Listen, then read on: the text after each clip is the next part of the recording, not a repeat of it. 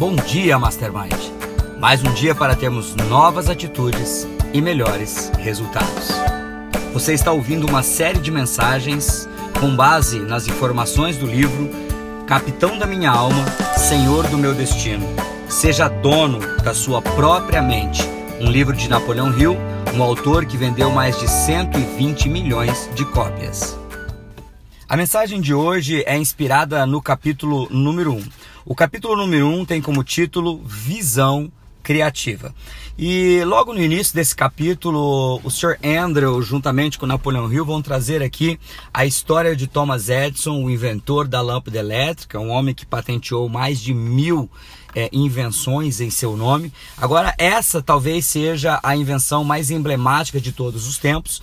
E segundo consta né, na, na história, Edison precisou de mais de 10 mil tentativas até conseguir fazer com que a lâmpada elétrica funcionasse. E aí eu quero trazer aqui algumas informações que eu extraí desse capítulo a respeito da visão criativa. É, na página 19 diz o seguinte: sempre que encontrar um empreendimento próspero, você encontrará um indivíduo que tem visão criativa. Desejo obsessivo é o estado mental que serve para limpar a mente do medo, da dúvida e de limites autoimpostos, abrindo assim o caminho para o estado mental conhecido como fé, recusando-se a aceitar a derrota ao longo de mais de 10 mil fracassos. Edson preparou sua mente para a aplicação da fé. Então, já no início aqui, nós vamos ver que essa questão do desejo obsessivo é quando você tem algo na sua mente que limpa, limpa totalmente, não permite medo, dúvida ou limite. Quando você diz eu vou conseguir, vai dar certo, eu vou chegar no meu objetivo, foi exatamente o que Edson precisou. Ele tentou mais de 10 mil vezes, ou seja, ele errou mais de 10 mil vezes. Agora, diz que quando questionaram Edson sobre isso, ele falou: não, eu não errei mais de 10 mil vezes, eu descobri 10 mil, 10 mil maneiras de não fazer uma lâmpada elétrica. Cada vez que ele errava, ele dizia, ok, não é dessa maneira, vamos tentar outra. E ele foi fazendo isso até que ele conseguiu fazer com que a lâmpada elétrica funcionasse. Ele tinha na mente dele, é, a mente dele estava focada, a mente dele estava concentrada que ele ia conseguir chegar no seu objetivo. Tem na página 21 que diz o seguinte: ele focou a mente nisso por meio da concentração de seu interesse e fez dele o principal ocupante de sua cabeça dia a dia até essa forma de autossugestão penetrar o subconsciente e registrar uma imagem clara de seu desejo. Ou seja, quanto mais ele alimentava a sua mente dizendo eu vou conseguir, eu vou encontrar uma maneira, quanto mais ele se concentrava, mais o seu subconsciente foi fazendo disso tudo uma imagem clara a respeito daquilo que ele queria alcançar. Agora, você entende por que, que ele está enfatizando aqui a importância de identificar os desejos até que se tornem obsessivos? Por quê? Segundo ele, um simples desejo parece não criar impressão no subconsciente. E um desejo ardente que foi estimulado até alcançar proporções obsessivas pela repetição de pensamento é o que vai fazer com que você consiga. E o elemento da repetição ele é muito importante. Por quê? Porque a repetição do pensamento cria hábitos de pensamento que levam a mente a trabalhar imediatamente em uma ideia sem que se faça um esforço consciente.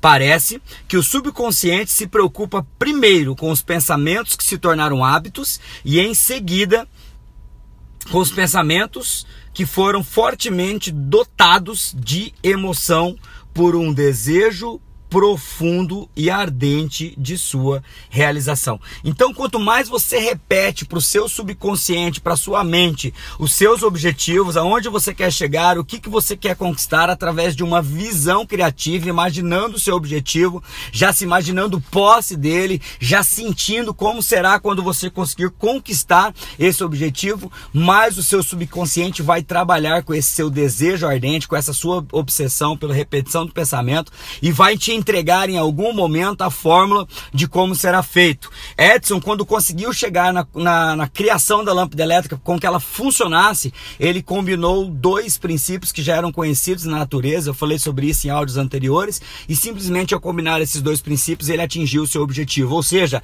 a resposta estava ali o tempo todo. Ele só precisava saber conectar isso corretamente. Agora ele não desistiu durante de 10 mil fracassos. Essa qualidade é uma qualidade de persistência. Ele tinha um desejo ardente, ele repetiu pro seu pensamento, ele persistiu, persistiu, persistiu até encontrar a resposta.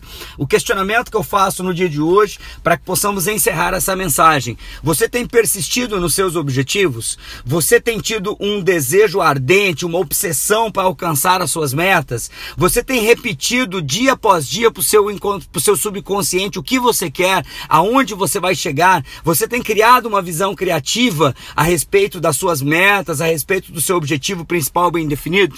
Se você estiver fazendo tudo isso, você está no caminho certo para conquistar o que você quiser na vida obviamente pagando o preço necessário. Nós vamos falar sobre isso nas próximas mensagens. Mas antes de pagar o preço, é necessário saber o que se quer, ter um desejo obsessivo, repetir isso para o seu pensamento quantas vezes forem necessárias, até que o inconsciente tenha uma imagem clara e precisa a respeito de onde você quer chegar.